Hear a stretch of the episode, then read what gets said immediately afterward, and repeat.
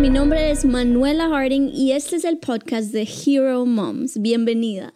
La semana pasada estuvimos hablando de tres principios para la formación de nuestros hijos. Hoy nos enfocaremos en tres principios para disfrutar la crianza de nuestros hijos. Estos principios nacen de algo que la experiencia me ha dado en estos últimos casi ocho años que llevo como mamá de cuatro hijos, pero también son principios que he aprendido del el manual de manuales, la palabra de Dios. Y hoy espero compartir y, y espero que sean de mucha ayuda para que tú también puedas disfrutar cada etapa que Dios nos regala cada día como mamás en esa etapa de formación y de crianza. El primer principio que hoy quiero hablar es la importancia de una excelente actitud. Qué importante es la manera en que asumimos cada día, en esa actitud que tenemos frente a la vida. Escuchaba una frase de un hombre, Robert Brault, y me gustó mucho, dijo, disfruta las cosas pequeñas en la vida porque algún día mirarás atrás y te darás cuenta que esas eran las cosas grandes. Creo que la mayoría de nuestras actitudes son el reflejo de nuestros pensamientos. Y si creemos que la crianza de nuestros hijos será un tiempo muy duro, difícil, desgastante, Creo que eso será lo que experimentaremos como madres. Sin embargo, si llenamos nuestra mente de la palabra de Dios todos los días, entonces nuestros pensamientos se llenarán de los pensamientos de Dios. ¿Alguna vez te has encontrado con alguien lleno de entusiasmo? Qué agradable es compartir con alguien que refleja genuinamente el gozo de Dios. Y sabes, la palabra entusiasmo en el griego es enteos y quiere decir lleno de Dios. O sea que alguien lleno de entusiasmo es alguien que está lleno del Espíritu Santo. La semana pasada en el podcast hablamos de un hombre que tuvo que pasar muchos momentos difíciles. Él fue torturado, encarcelado y él ahora vive en, como exiliado en Alemania. Sin embargo, eso no dejó que el gozo de Dios fuera quitado de su vida. Es más, lo que más impacta de este hombre es la alegría genuina, el gozo que él siempre refleja con esa sonrisa que tiene la habilidad de cautivar al que lo conoce y al que le escucha. Y sabes, Pablo nos da un gran ejemplo, pues estando en uno de los momentos más difíciles de su vida, se encontraba solo, ya estaba en una edad avanzada, en la cárcel, con frío, sin muchas cosas básicas para suplir sus necesidades diarias. Él escribe una de las epístolas más motivantes, la epístola a los filipenses. Y mira lo que dice en el capítulo 4, el verso 12 y 13. Él dijo, sé vivir humildemente y sé tener abundancia. En todo y por todo estoy enseñado, así para estar saciado como para tener hambre, así para tener abundancia como para padecer necesidad. Todo lo puedo en Cristo que me fortalece. Wow, este pasaje nos muestra que la actitud es una decisión que todos podemos hacer. Y esta no puede depender de lo que nos sucede afuera en nuestras circunstancias. No, nuestra actitud viene por causa de estar llenos de Dios y porque Dios es el que nos da la fuerza para hacer todo lo que Él nos ha encomendado. Y así como Pablo podemos decir, todo lo puedo en Cristo que me fortalece. Quizás alguna vez escuchaste la frase sonríe, Cristo te ama. Qué gran diferencia hace una pequeña sonrisa. Y algo que en verdad nos enseñan los niños es a sonreírle a la vida. Un estudio logró identificar la diferencia de cuánto ríen los niños versus cuánto ríen los adultos. Los niños por lo general ríen 15 veces por hora, sacó este estudio. Y el promedio que un adulto ríe es 15 veces al día. Creo que como mamás transmitimos mucho con la actitud en la que hacemos las cosas.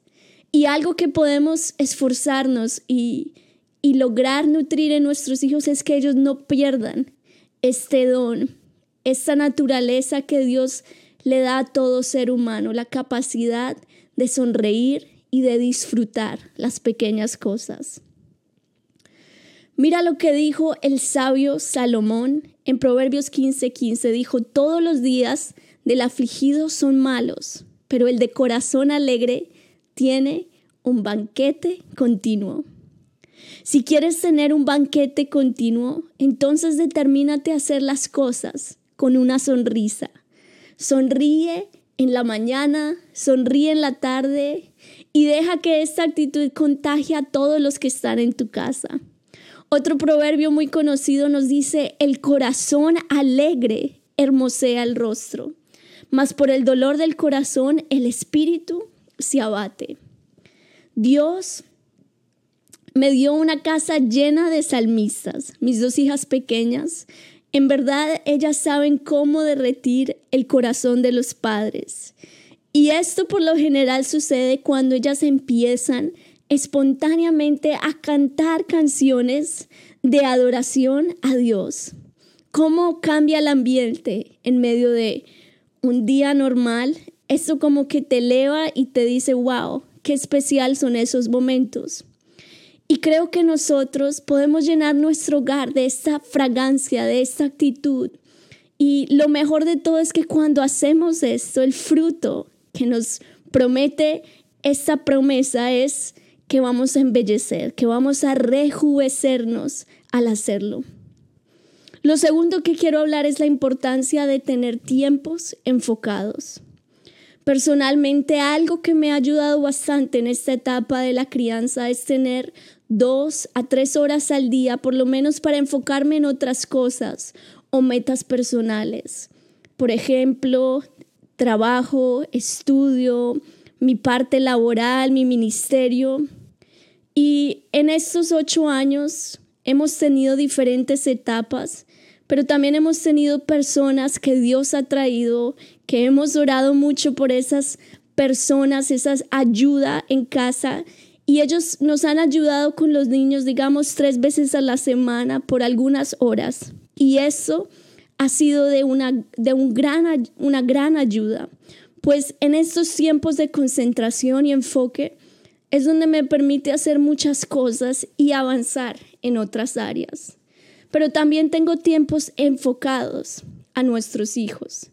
Digamos, durante el día sabemos cuándo nuestros hijos recibirán la atención total de nuestra parte como, como padres. A veces tal vez es solamente el papá, mientras que la mamá avanza en algunas áreas.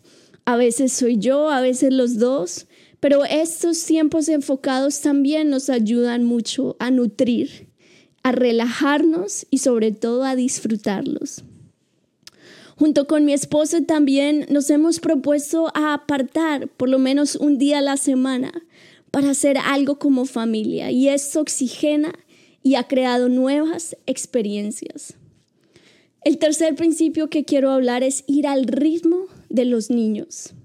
Me encanta un pasaje en la Biblia y es cuando Esaú, el hermano de Jacob, después de muchos años se vuelven a encontrar, se reconcilian y Esaú invita a su hermano a que se una con él en su viaje. Pero mira lo que Jacob le responde. Eso está en Génesis 33, el verso 12 dice, y Esaú dijo, anda vamos y yo iré delante de ti. Jacob le dijo, mi señor sabe que los niños son tiernos que tengo ovejas y vacas y si las fatigan, en un día morirán todas las ovejas. Pero ahora mi Señor pase delante de su siervo y yo me iré poco a poco al paso del ganado que va delante de mí y al paso de los niños hasta que llegue a mi Señor a seguir. Aquí Jacob dice dos cosas que eh, para mí se ha convertido algo rema y, y algo que aplico todos los días. Lo primero es que dice, yo iré poco a poco. Y creo que como mamá, eso es lo que yo he aplicado, ha sido mi rema, no intento de hacer muchas cosas en el día. Digamos, al trato de hacer algo de mi estudio, algo del ministerio, algo del trabajo. Y la clave para mí es hacer un poco cada día y no sobresaturarme de muchas cosas en un día. Y tal vez no sentirme mal si no alcanzo un objetivo. Hay días que tal vez los niños se enferman, tal vez te cambió toda la rutina, tal vez no durmieron toda una noche. Está bien, esa es la parte de la formación y, y qué bueno es decirnos a nosotras mismas como mamá, está bien, no importa, vamos al ritmo de los niños. Y eso es lo segundo que le dijo Jacob, iré al paso de los niños. Eso nos habla de que la etapa tierna de nuestros hijos van a demandar ir a otro ritmo, digamos. Junto con mi esposo nos ha ayudado mucho tener horarios, que los niños todos los días se vayan a dormir a una misma hora o supervisarles sus horas de siesta, sobre todo los pequeñitos. También nos ha ayudado en este aspecto a no sobrecomprometernos a muchas actividades. Si digamos tenemos actividades después de que ponemos los niños a dormir, tratamos de que sean en casa. Ahora por la videoconferencia uno ha podido hacer muchas cosas desde casa, pero aún antes de eso invitábamos personas, discípulos, si teníamos que hacer algo ministerial, intentábamos de que fuera en casa para no interrumpir el horario de nuestros hijos, ir al paso de ellos. Querida mamá, es mi oración que puedas disfrutar esta linda etapa que en verdad se pasa tan rápido. Y cuando mires atrás, digas que en verdad amaste la crianza y disfrutaste esa etapa con tus hijos. Sabes, la clave es no estresarnos en medio de esta etapa, sino que podamos ser agradecidos, tener la mejor actitud cada día, enfocarnos, entender que hay días en que no haremos mucho, pero haremos mucho a la vez, si me hago entender. Hay días en que tal vez tus mayores logros fueron cambiar unos pañales, pero fueron unos grandes logros porque estuviste ahí presente como mamá.